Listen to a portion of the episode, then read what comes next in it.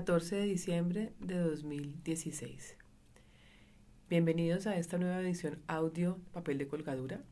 Si están aquí oyendo es porque probablemente fueron remitidos por la versión impresa de la revista, en particular por el artículo Miedo y Cuerpo, en el que la tipografía que se usó para el título causó cierto revuelo dentro del seminario de género, que fue justamente el seminario invitado a participar en esta edición número 14 como comité editorial invitado. Cuando vi el artículo diagramado, a mí me pareció bien y me gustó incluso la tipografía que se usó porque me pareció que aludía justamente a las películas de horror y ciencia ficción de los 50, 60, 70, tipo las, las que produjo Roger Corman, ¿sí? en las que justamente empiezan a aparecer estas mujeres semidesnudas huyendo de estos monstruos invasores, de estos monstruos de las lagunas o estos alienígenas que venían a la Tierra o pues como predadores, ¿sí? Y es el primer momento en el que aparecen estas mujeres como horrorizadas en el cine, ¿sí? Entonces, el uso de tipografía me pareció consecuente eh, y me gustó. Aludía como a una cosa muy pop, ¿sí? Pero esto no fue tan bien recibido en el seminario en primera instancia. Eh, se habló sobre cambiar tipografía, se habló, se habló sobre por qué no era respetuoso usarla, entonces se nos ocurrió una cosa y es que en vez de cambiar la tipografía, decidimos grabar una discusión, que es lo que vamos a hacer hoy, sobre por qué era políticamente correcto o incorrecto, o por qué era problemático o no, o por qué no era muy ético o no usar este diseño en el artículo. Em, esta discusión que tuvimos ese día, que vamos a repetir hoy para grabarla. Eh, o a repetir no, porque yo dije paremos allí y luego conversamos, ¿sí? Es una discusión muy típica de las que ocurren en los seminarios de estudio de la universidad. Esto ocurre generalmente a puerta cerrada, entre los que estamos en el seminario. Entonces tuvimos la idea de hacer una sección que se llamara Oiga PDC, en la que pudiéramos poner a exposición del público, a exposición de ustedes, aquellas charlas que ocurren generalmente en un recinto privado, ¿sí? Poner eh, en, en, lo público aquello que no pareciera salir de la universidad, ¿sí? Entonces les doy la bienvenida a, a ustedes por acompañarnos en este espacio y la bienvenida a las invitadas del seminario de género que aceptaron participar en esta discusión. Nos acompaña entonces Lina Buccelli, abogada eh, y directora del Seminario de Género, eh, Laura Cadavid, socióloga, y Adriana Granados, trabajadora social, autora del texto en cuestión. Todas son miembros del Seminario de Género y trabajan como docentes e investigadoras en la universidad. Así que le doy la palabra a Adriana para que nos diga qué fue lo que pensó cuando vio su artículo diagramado de esta manera. Sí, sobre todo eh, inquietudes eh, o, ideas que están pues muy abiertas y tienen que ver em, pues con la idea de miedo, con la idea de pesadilla, de terror, pues que se siente frente a las violencias o a ser violentada en espacios públicos y espacios privados y que en este título eh, pues está relacionado con películas de terror, ¿sí? Entonces este tipo, digamos que de letra, pues nos lleva a pensar o, o me lleva a pensar y es como lo que queremos discutir en grupo, pues esa, esa ambivalencia o, o esa ambigüedad, pues un poco hablar de miedo en este escrito puntual. Era a la vez eh, pensarse cómo se afrontan los miedos en el caso de las mujeres, de qué manera esos miedos se pueden convertir en fuerza, resignificar y, y pues es digamos que como un poco esa tensión y, y eso que termina evidenciando quizás ese, ese tipo de letra. Habíamos hablado, habíamos hablado mucho. Yo tuve una reacción similar cuando vi el, el primer eh, machote y se lo comuniqué a, a, a Márgara. Eh, inmediatamente un poco con el miedo de hacer reparos en este año sobre todo que ha sido poco amigable para los, los reparos o las objeciones feministas o que tienen alguna base en, em, en el análisis de género. Y eh, fue que, la, lo que lo que a lo que me remetía la tipografía, que era evidentemente eh, encuadrada en estas eh, estéticas del cine, de la ficción y del terror, era en una caricaturización del tema de la violencia de género. Y me dio algo de miedo, y de miedo con las mujeres que han sido víctimas de estos fenómenos, y de miedo además con el movimiento y con nuestro auditorio, que era un auditorio eh, un poco cerrado. Una de las cosas que se nos critica eh, o se nos ha criticado por largo tiempo a las personas que hacemos género, es que somos muy endogámicas, ¿cierto? Entonces nos, nos, leemos entre nosotras, nos comentamos entre nosotras, reaccionamos entre nosotras, hacemos documentos para nosotras. Y entonces sentí pánico primero frente a las víctimas y cuál había sido o cuál pudiera ser la recepción de esa clase de, de tipografía o de estética y después sentí miedo frente a las recriminaciones del auditorio y por qué o en qué estaba fundado ese, ese miedo que era algo que yo misma sentía o el rechazo que yo sentí frente a la propuesta. Es en este, en este tema de la caricaturización de un fenómeno que nos ha costado tanto. Y estaba pensando eso ahorita justo con las noticias de, de Rafael Uribe Noguera y la patologización que se hace del perfil y el terror y la ficción y la manera en que se lo etiqueta como monstruo eh, como alguien salido de la realidad. Y pienso que eso es peligroso porque nos saca de la explicación cultural y social que tiene la violencia de género. Entonces, eh, ponerlo en el escenario de lo ficticio, utilizar esa clase de metáforas o eh, señalarlo como anormal, rompe una cadena que es importante para nosotros construir y es que esto nos ataca todos los días, de todos los meses, de todos los años de nuestra vida y que genera unos daños que son imposibles de resistir para las mujeres. Entonces, eh, ¿cómo dignificar ese sentimiento y cómo eh, de alguna manera hacerle referencia a una cosa tan dura, pero al mismo tiempo también mezclarse de pronto con debates que pueden ser interesantes dar, con formas de comunicación que pueden ser efectivas para eh, conectar nuevos adeptos, sacarlo de este, esta endogamia a la que me refería, a la que me refería en, en, primera instancia. Entonces, digamos, esa era como la paradoja en la que nos encontrábamos, ¿sí? Eh, seguir el impulso y decir esto no puede ser así porque es caricaturización y un poco eh, tener el talante radical que eh, ha tenido en muchas ocasiones el movimiento o ceder frente a una clase de utilización de unas estéticas que pueden em, por medio de unos canales más pop o unas alusiones distintas, eh, dar otras discusiones. Mi reacción inicial cuando nos presentaron en, en el seminario eh, la tipografía también fue como no, ¿cierto? No, porque este es un tema político, es un tema al que le hemos querido dar un peso central en los debates sobre estudios de género, sobre la acción de los movimientos de mujeres. Es un tema más que nos congrega porque casi todas las mujeres podemos reconocer que en algún momento de nuestra vida hemos sido víctimas de algún tipo de violencia, sea violencia sexual, desde la, el manoseo hasta eh, el acceso carnal violento, eh, desde un piropo em, ofensivo, ¿cierto? Desde una palabra ofensiva en la calle hasta eh, la mirada que te intimida, pero también la violencia institucional o la violencia psicológica que busca ubicarte en ciertos espacios, en ciertos lugares, castigar cuando te sales del estereotipo, bueno, tantas formas de violencia que las mujeres identifican en su historia. Y inicialmente me opuse y me parecía que le podía restar un peso político al debate, ¿cierto? Y a cómo estamos intentando posicionarlo. Pero después ocurrió algo y es que me puse a pensar y yo decía, bueno, este tipo de tipografía hace alusión a las películas de terror. Y es que efectivamente este es un escenario de terror, ¿sí? Un, un, escenario que te limita, por ejemplo, para salir sola en la noche, ¿sí? O un escenario que te limita a pensar varias veces, eh, comenzar a viajar sola, ¿cierto? A mochilear en, en América Latina sola, ¿sí? O a que muchas se pregunten, oye, ¿vas a ir y vas a ir sola?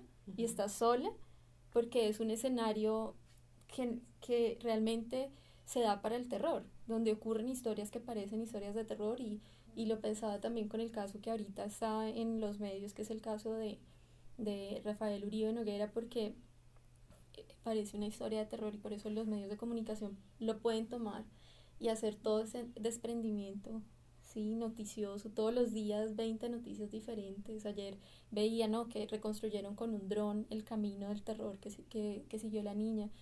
Y, y, han tomado este caso que impacta tanto por la, el cruce que tiene la violencia sexual eh, con género, con etnia, con clase, que es tal vez la más visible, mm. ¿cierto? Nos genera este impacto porque hay un cruce de clase muy fuerte, una violencia sexual que se da en el marco de relaciones de desigualdad, ¿sí? De una persona que tiene muchos recursos económicos, muchas posibilidades de acción en la sociedad, incluso de evasión de la ley, que planea premeditadamente una acción de violencia sexual y un asesinato, ¿cierto?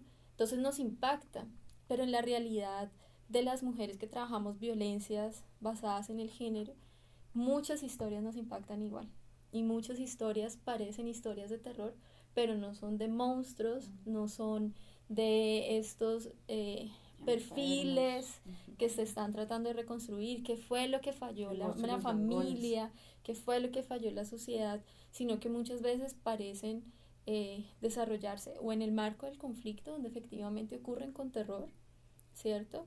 O en el marco de relaciones incluso familiares donde pasan, ¿sí? Desapercibidas. Hay muchos agresores que después no logran reconocer la acción de agresión porque hace parte de un patrón de socialización eh, en el que todos nos hemos formado, ¿cierto?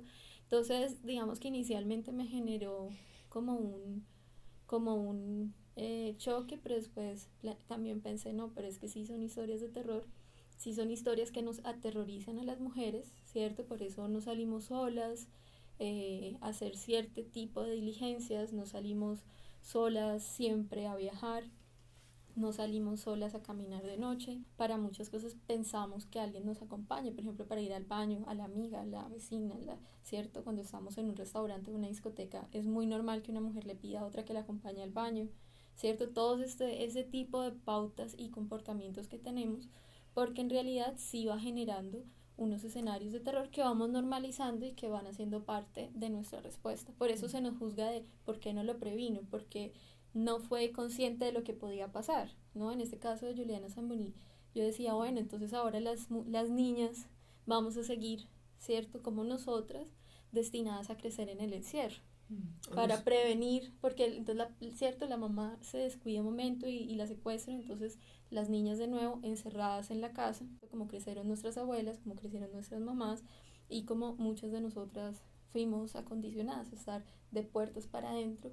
¿cierto? para evitar esas violencias de afuera, pero también prevenidas con ciertas figuras masculinas a nuestro alrededor para no permitir una violencia sexual. En mi caso, me parece que llamaba la atención sobre algo que ocurre y que como siempre está en ese lindero eh, como tan difícil de, de, de determinar, y es que si es una historia de terror, llama la atención, pero va a mostrar el contenido de esa historia de terror que no es la película, sino que es la, cómo nosotros vemos la violencia sexual principalmente y las otras violencias basadas en el género. Creo que además el artículo hace alusión a cómo la violencia a veces culmina con anular la vida, pero también cómo pasa por una anulación del yo de las mujeres. Entonces me parece que, que, genera, un, que genera un contraste interesante. Yo comparto con Laura eso, es decir, yo cuando vi la eh, tipografía del artículo eh, me llevó a la sensación de ver esas mujeres corriendo semidesnudas, despavoridas, horrorizadas de aquellos monstruos que las persiguen. Y yo creo que la tipografía, si bien hace uso de la imagen de sus afiches, o alude a esa imagen, en la que ciertamente funciona como una caricatura del horror, aquí ya no funcionaba igual.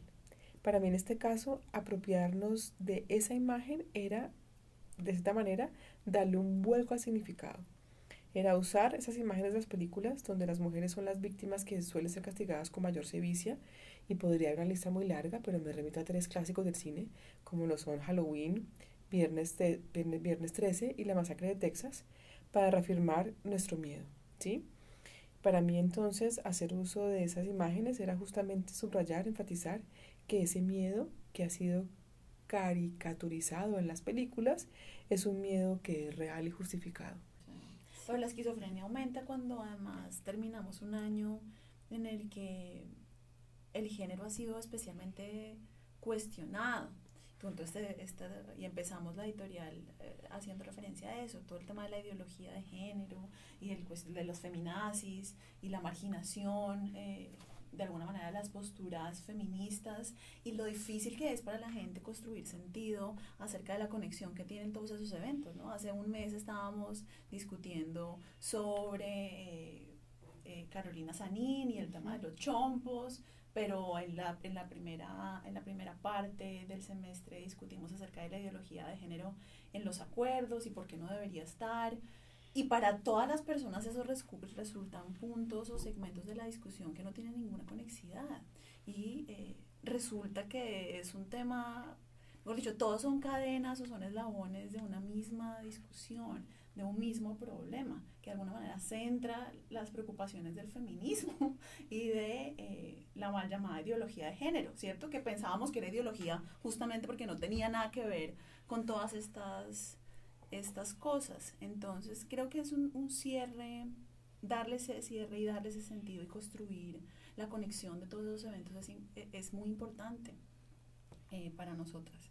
Y es importante también para, para darle sentido al trabajo que hicimos en la publicación y, como una propuesta política, de nuevo. Es que yo estoy, yo estoy de acuerdo con algo que tú planteas porque este manejo de los medios y eso que tú ah, señalas, tanto Margarita como Lina, eh, me parece que tiende a individualizar el hecho. Entonces ahorita Rafael Uribe es el monstruo de Chapinero y se trata de en todo el recorrido buscar las pistas que nos debieron haber señalado que él tenía ese problema qué hizo la familia, qué hizo su contexto social. Y al individualizar estos casos perdemos de vista, ¿cierto? Al poner a este hombre ahí que es un problema cultural y social, ¿cierto? Y que Juliana Zamboni no es la única víctima que hay en el país de este tipo de hechos, sino que como resalta este artículo, es un fenómeno transversal a la sociedad en clases, ¿cierto? Eh, por ahí vi un artículo que decía le va mejor entonces a los violadores feminicidas de estratos bajos, porque entonces no aparecen en los tabloides, no les hacen la persecución política que se está haciendo y, de y mediática a esta familia y a em, el, el, señor Rafael eh, Uribe Noguera, sino que parece, ¿cierto? Pasa desapercibido, pero que en realidad es un tema que nos está hablando como sociedad, que nos está hablando no solamente a los hombres, sino a los hombres y a las mujeres, ¿cierto? Sobre los, esas pautas simbólicas de apropiación del cuerpo, de la vida de los otros, del manejo de la sexualidad, también de, de esos temas tabú, ¿cierto? Yo creo que actualmente, y, y, me parece interesante ese tipo de apuestas que, que generan impacto de la tipografía, me refiero, porque hubo un momento en que parecía que los debates feministas nos polarizaran en dos posturas, las mujeres y los hombres. Y esa postura no difícilmente se sostiene actualmente en, un debate político o en un debate feminista, y que estamos las mujeres como víctimas y que están los hombres como agresores.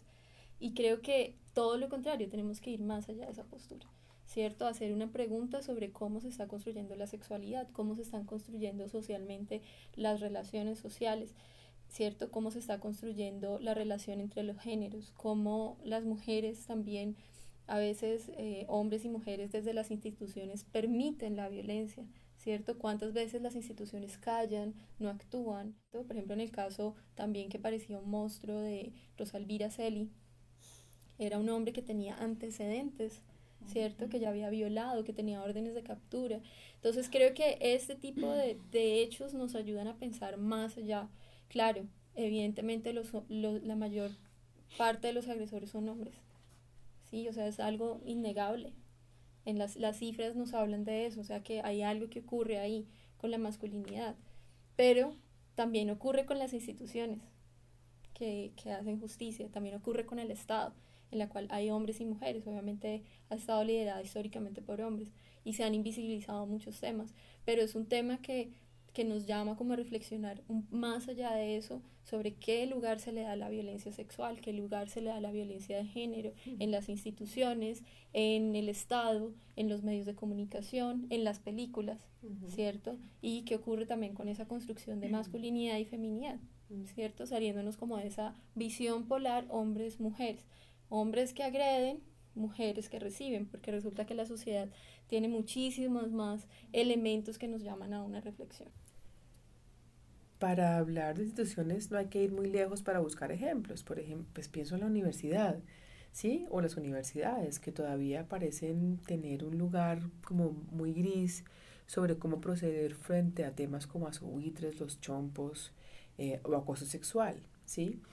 Y los mismos colegas eh, académicos eh, parecen incluso no entender cómo para uno puede ser frustrante o, o, intimidante que le tomen una foto a una niña o a una mujer o a uno y así sea para elogiar el cuerpo, entre comillas, positivamente, eh, esto puede ser intimidante.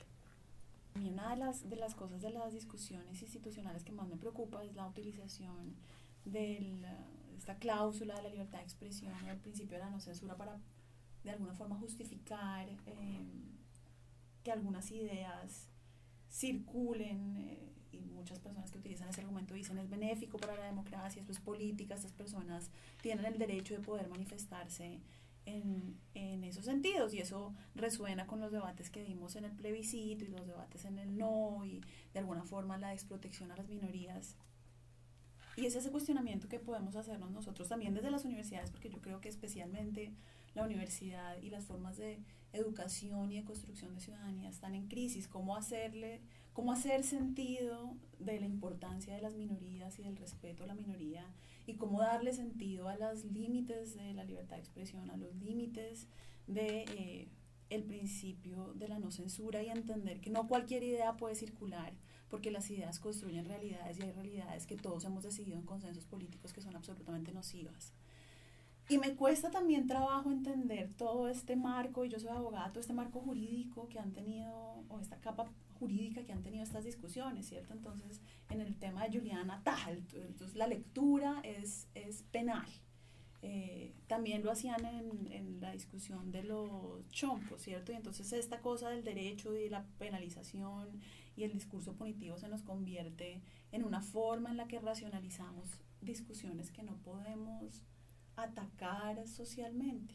Y eso habla de lo, de lo débiles que son los tejidos democráticos que tenemos o las texturas con las que construimos las discusiones cotidianas, pero habla también de esta esquizofrenia en la que, en la que, de la que daba cuenta antes y es entender o satanizar el feminismo por traer de presente algunas discusiones, pero al mismo tiempo movilizarnos socialmente a favor de la protección de las niñas y eh, preocuparnos por su sexualidad y preocuparnos por los peligros eh, que sufran. Y es unos, son, unas, son unos movimientos en los que uno en las discusiones no sabe eh, cómo manejar, ¿cierto? Es, es, es, es ah, muy difícil seguir el hilo y tener una posición coherente, pero además construir sentido en torno a una posición para los demás.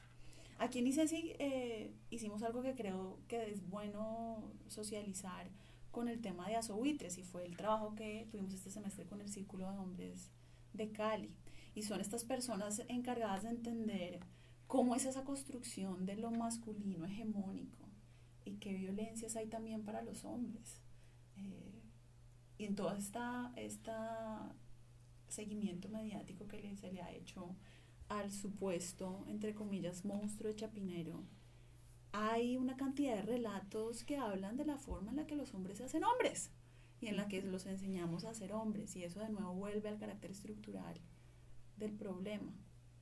Y cómo ellos pueden ser de alguna manera víctimas de esa construcción hegemónica de la masculinidad como algo agresivo, violento, eh, imperial, absolutamente poderoso, sobreimpuesto.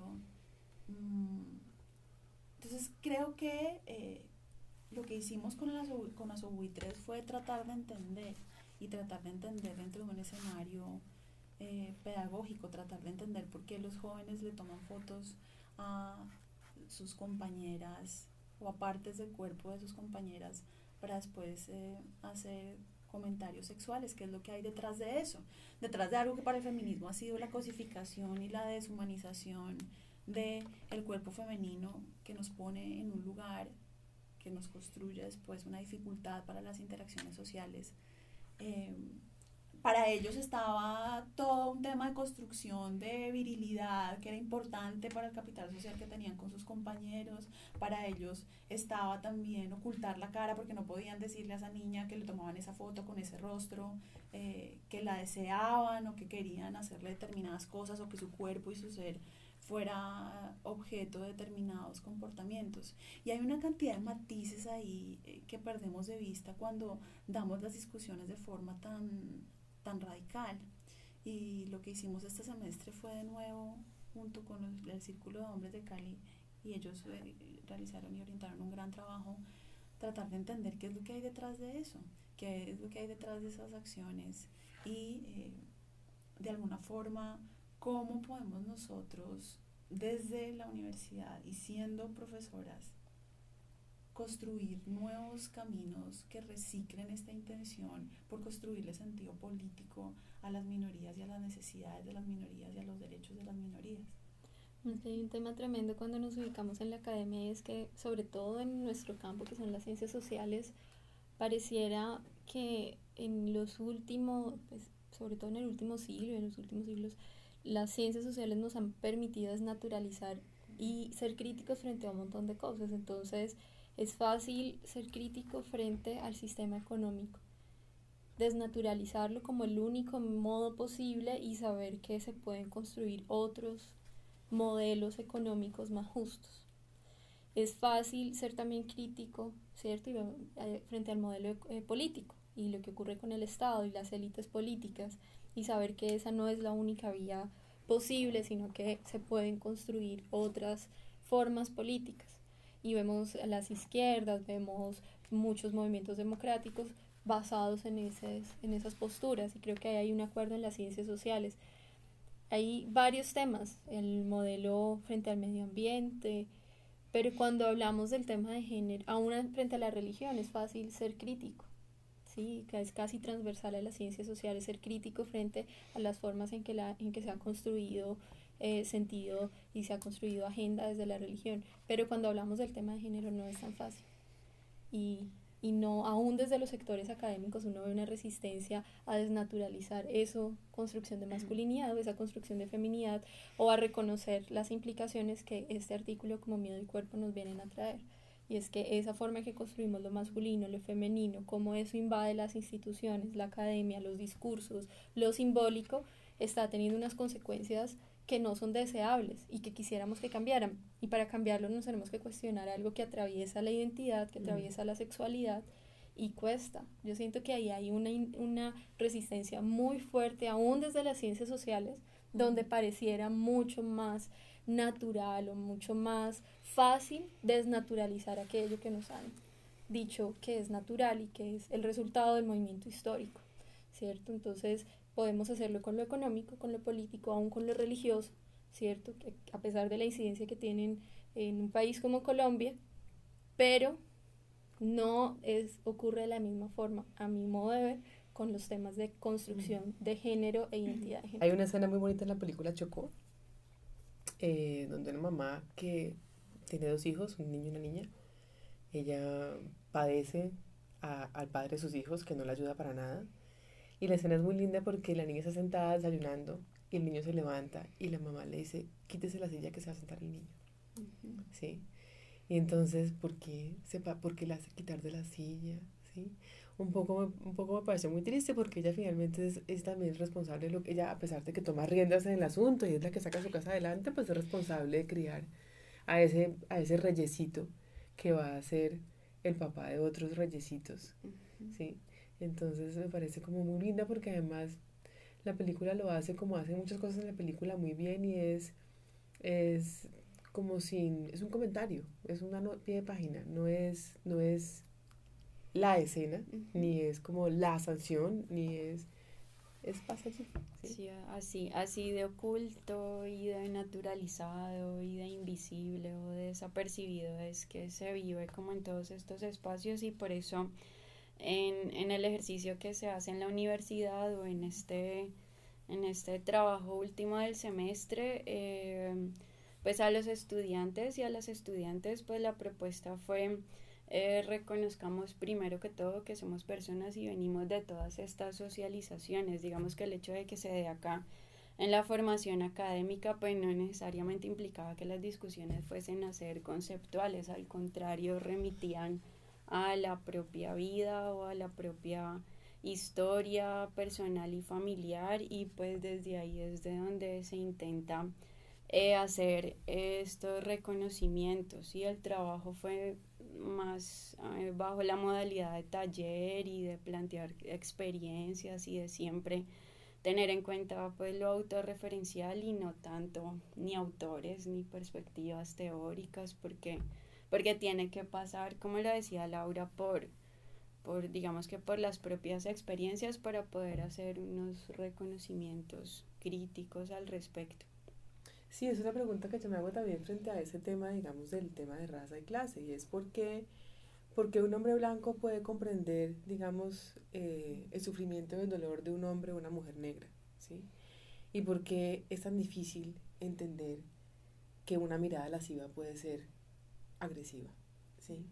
Porque es tan difícil de comprender, ¿por qué, por digamos, ese no en ese cuerpo lo distancia de esa sensación que tenemos las mujeres ¿sí? Eh, frente a salir a la calle, por ejemplo.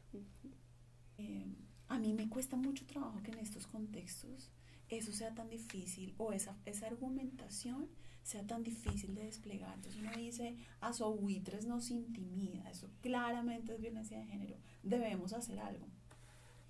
Pero, y, hay, y hay una cantidad de artimañas con las que uno tiene que cubrir el argumento eh, de alguna manera desempacar lo que siente uno alrededor de esas fotografías para que las otras personas, sobre todo colegas que están, eh, digamos, trabajando con nosotros en, en, estas mismas áreas, puedan llegar a entender y, y, finalmente yo creo que en eso fracasamos porque no lo hicieron, cuál era el sentido de, de esas de esas agresiones, de, esas, de, de, por qué resulta intimidante, de por qué, qué hay detrás de cosificar a alguien que hay detrás de infantilizar a alguien, cuál es la estrategia de dominación cuál es la simetría que esconden ese tipo de comportamientos.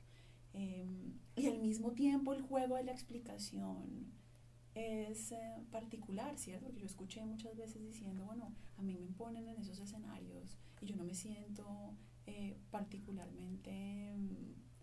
Eh, intimidado, no me siento particularmente afectado, pero además yo he estado en ese tipo de situaciones eh, o ese tipo de situaciones han ocurrido conmigo y yo no he sufrido esos daños de los que ustedes hablan.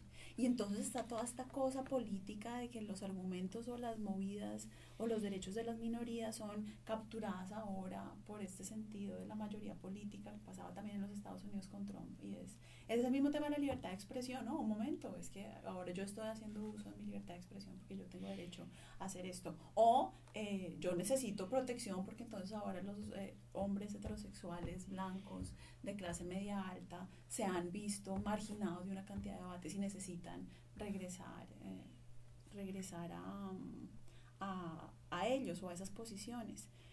Y yo pienso que tiene que ver, al menos en el contexto académico, con, con lo cómodo que es el privilegio y lo que significa el privilegio eh, hmm. en la vida. Y es que algo que tiene el privilegio es que no se puede ver.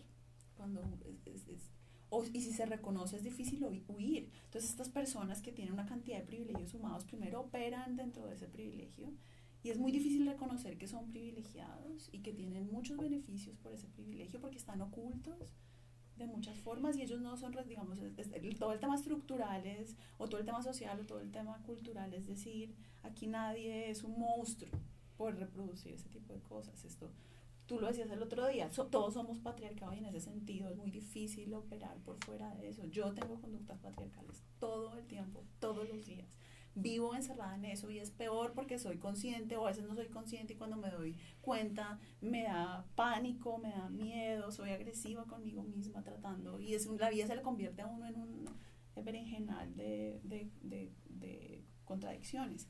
Pero entonces estas personas son conscientes a veces de ese privilegio y tratan de salir de él y a veces cuando tratan de salir de él no pueden porque el privilegio los persigue, los captura, mm. se reproduce en todos los, los, lugares en, en, los que estén y es, es, difícil trabajar con eso y es difícil construir, digamos, construir conciencia y hablar de esos, de esos temas. Es porque, porque hay un, algo que tú planteas que me parece tremendo y es que eh, cuando hablamos de un tema como ese, ¿cierto? Nosotros lo ponemos en la mesa no intentando señalar, sino diciendo, bueno, ocurre esto, ¿cierto? Hay mujeres que han escrito em, al seminario diciendo que quieren hacer algo porque, se, porque no están de acuerdo que sus fotos estén ahí, que les hayan escrito, que les hayan dicho. Em, pero pareciera que cuando hay algo que a mí me llama mucho la atención, es que cuando esto se pone en la mesa, ¿cierto? Algunas personas se sientan atacadas, o perseguidas, aunque no son los actores de ese evento, ¿sí? Y entonces recuerdo un, una, una ocasión, eh, pues las mujeres de, de Mavi cuentan algo que ocurrió aquí en Cali con Yuri Buenaventura, porque ellos estaban haciendo como estas campañas de promoción eh, de la no violencia, y una de las estrategias era pedirle a un hombre que fuera como el embajador de la campaña, que cierto que fue, representara a los hombres en ese pacto por no, por no más violencia. y estuvo ahí a nivel nacional J Balvin, estuvo Antonio eh, Rao, creo que se llama. Bueno, estuvieron tres personalidades haciendo la promoción y en Cali y lo hicieron con Yuri Buenaventura. Y entonces llegó el día del evento y Yuri Buenaventura pues estaba angustiado, estresado y cuando empezó el evento dijo, bueno, a mí ellas me pidieron que viniera acá pero la verdad es que yo me siento fatal porque yo he sido un agresor. Yo he sido un agresor y quiero exponerlo y quiero pedir perdón porque ellas me piden esto para hablar de no violencia hacia las mujeres, pero... No tengo pie moral. Pero yo he sido agresor, entonces pido perdón y el evento entonces se convirtió en un evento de reconciliación. Entonces se hizo la, el, él pidió perdón y ellas simbólicamente lo perdonaron, aunque ellas nunca habían sido agredidas por Yuri Buenaventura. Entonces, ese tipo de cosas que ocurren, a mí me llaman la atención cuando se pone en la mesa algo como lo de asobuitres. Sí, cuando las, a mí, me llama la atención cuando alguien se defiende cuando tú no lo estás atacando. Y es, y es para mí eh, un asunto, bueno, que no logro comprender del todo, pero que sí puede estar relacionado con un temor a reconocer una masculinidad que, que, que evidentemente a nivel social, no la de esa persona. ¿sí? porque todos somos criados en estas eh, pautas de socialización donde nos imponen y donde aceptamos y asimilamos ciertas cosas que puede ser agresor. No sé si va por ese lado, pero también nosotras, como tú decías, eh, somos, nos socializan en formas de feminidad que buscan lugares de privilegio, por el cuerpo, por la belleza, por, por el mismo estado de indefensión, ¿cierto? Que son los que buscamos romper eh, también en el proceso del feminismo, ¿sí? O, y que a veces somos conscientes cuando los usamos, cuando no. Pero creo que es un ejercicio en el que estamos hombres y mujeres de forma cotidiana, que hace que esos temas nos muevan lugares de privilegio, pero también historias o temores. Eh, recuerdo también cuando Antana Antanas Moku se lanzó la última vez a, candidato presidencial y eh, su campaña el día que iba a hablar de género, entonces fuimos todas las del movimiento de mujeres de Bogotá a escucharlo, a ver qué iba a decir, fue llorar y recordar cómo él le pedía a una de sus primeras compañeras que hiciera la comida mientras él no hacía nada. Y ese fue todo el evento y claro, digamos que a mí me pareció carente de discurso político, ¿sí? siendo un candidato a la presidencia que convoca al movimiento de mujeres y al movimiento feminista y se pone a llorar eh, recordando eso. Digamos que me, me generaba ahí como, como una insatisfacción pero también reconocía esa defensa, esa defensa automática que, que ocurre cuando hablamos de género. También por ahí presente, yo creo que los feminismos hemos o han fallado y nosotras fallamos todo el tiempo en la manera en la que exponemos con la que eh, nos encargamos de dar esas explicaciones o de construir sentidos y significados alrededor de eso. Y es que tenemos este tufillo de superioridad moral, porque además es una manera, esto también es un entrenamiento, uno aprende a escribir de esa manera, lee esas cosas, entonces se pone en un lugar muy cómodo de juzgamiento. Es que tú, mira lo que haces, haces a su buitres, pero además, ¿cómo es posible que usted no se dé cuenta qué es lo que hay en juego ahí? Pero además usted que es profesor. Y ponerse en ese lugar es muy sencillo, pero además hemos aprendido a hacerlo. Hemos aprendido a hacerlo desde, desde nuestra técnica académica, hemos aprendido a hacerlo desde nuestra técnica discursiva y en eso hemos, hemos fallado. Yo pienso que todo este año ha sido un año enorme de lecciones acerca de cómo pensarnos las formas en las que salimos de esa superioridad moral que nos ha hecho tanto daño y que nos ha marginado de esta forma y logramos construir sentidos acerca de lo que creemos que es importante porque es muy importante, ¿cierto? Esto podemos hablar de miedo y cuerpo, podemos hablar del caso de Juliana, podemos eh, hablar del caso de los chompos y podemos hablar de la línea que amarra todos esos casos eh, este año lastimosamente tan cercanos y tan sistemáticos. Eh, una persona de los chompos, o creo que sí, así fue como tituló el meme, el, el, heteropatriarcado te pone en tu lugar, ¿cierto? Me parece mm. Carolina Sanín con el ojo negro. Bueno, pues el heteropatriarcado puso en su lugar a Juliana también. Por estar en la calle. Por estar en la calle, ¿cierto? Y, y entonces es duro construir esas, esas y es duro construir esas líneas eh, de conexión y sobre todo es duro porque yo sé que pone a personas que seguramente no o se sienten mal, de, de, de, se sienten acusados y juzgados y juzgadas o acusadas, pero un, un poco es que, que, que tengamos conciencia de cómo esto está todo en la misma en la misma bolsa y todos estamos y todas estamos en esa misma bolsa también. Sí, yo creo que es necesario como, como aclarar una vez más ese pacto inicial, como esa base de, del debate, ¿cierto? Que es todos y todas, ¿cierto? Como decía esa, esa feminista española, somos patriarcados, o sea, todos y todas estamos en un mm. pacto social donde reproducimos, ¿cierto? Formas de discriminación, formas de desigualdad de género, formas de socialización eh, en ese sistema sexo-género que generan unas feminidades y unas masculinidades particulares que tienen ese tipo de resultados, ¿sí? Eh, y que no se trata de atacar individualmente, porque eh, digamos que, por ejemplo, si aquí en, el, en nuestro departamento, nuestra facultad, todos se volvieran feministas, no necesariamente la sociedad va a, dejar, va a estar libre de violencia, o sea, creo que va más allá de eso el debate.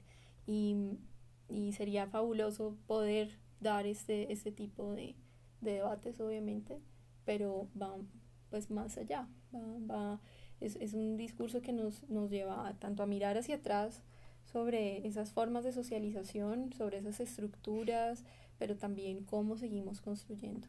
Y quería resaltar lo que tú decías porque algo que a mí me llamaba la atención con el tema de ideología de género, y ahí sí es como mi postura personal, es que cuando ganan no por la ideología de género, eh, pues hubo mucha gente indispuesta y a mí me con las iglesias principalmente, yo decía, bueno, tremendo, obviamente es horrible, pero mucha gente en la academia sigue pensando que, que el género es ideología.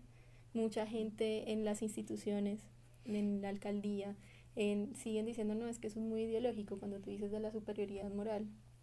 Ese es otro de los discursos que aparece de forma constante, ¿no? que, es, que esto es ideología. Y claro, tiene unos elementos ideológicos de lo que pensamos y proyectamos para nuestra acción política, ¿cierto? Por eso el feminismo es una acción, es, es una postura ético y política ética y política. Sí, sí tiene unos elementos ahí de, de, de lo que podríamos considerar eh, ideología. Y eso no debería ser una excusa para, ¿cierto? para las personas que hacemos parte del movimiento feminista. Pero, ¿cierto? Tiene unos unas categorías que son construidas en la academia, ¿cierto? Tiene un marco conceptual, unos estudios, eh, un cuerpo de conocimiento creado colectivamente, ¿cierto? Hace parte de los estudios de las ciencias sociales como todos los demás, pero sigue siendo eh, digamos, confundido con las posturas políticas, ¿cierto? Y aun cuando hay estudios de género que son eh, feministas desde esa postura política, ¿cierto? Son tachados de ideología en forma peyorativa. Entonces hay ahí como, como unos elementos que me parecía interesante en este debate sobre ideología de género. Y yo sí, creo, yo sí quiero lanzar, yo sí creo importante señalar la necesidad del feminismo, pese a este año de ataques y de ideología de género. Eh, creo que así se titulaba una columna que me pareció buenísima de Albarracín la semana pasada, de Mauricio Albarracín, y es, necesitamos más feminismo, no necesitamos más abogados penalistas, no necesitamos esta lección de este último capítulo. Es una lección que pone presente cómo el análisis de género es vital, fundamental. Eso es lo que llevo, haciendo hace más de 50 años eh, eh, las personas que piensan este tipo de cosas y son las personas que pueden dar explicaciones y, y todos deberíamos y todas deberíamos estar abiertas y abiertos a eso. Entonces, antes, eh, antes de, de, satanizar y antes de marginalizar, es, es una necesidad eh, plena. Es, necesitamos realmente el análisis feminista y necesitamos el feminismo en sí. Sí, de acuerdo. Necesitamos conversar mucho más sobre estos temas y sobre todo poner de puertas para afuera lo que pasa en la universidad de puertas para adentro. Así que seguramente en este espacio tendremos más de estas charlas con el seminario de género y con los demás seminarios que hacen parte del Departamento de Humanidades y de la Facultad de Derecho y Ciencias Sociales. Agradezco a las invitadas, Alina, Laura y Adriana, por aceptar participar hoy en esta mesa. Este mm, programa fue grabado en el estudio de sonido de la Universidad de ICESI editado por John Ordóñez. Y quiero también agradecer a Isabel Arciniegas y el equipo detrás del rediseño de la página web que ha permitido que montemos estos contenidos en el nuevo sitio Papel de Colgadura en la sección Oiga PDC. Y los y las invito a que revisen esta sección para más contenidos audio que estaremos grabando durante el semestre. Muchas gracias.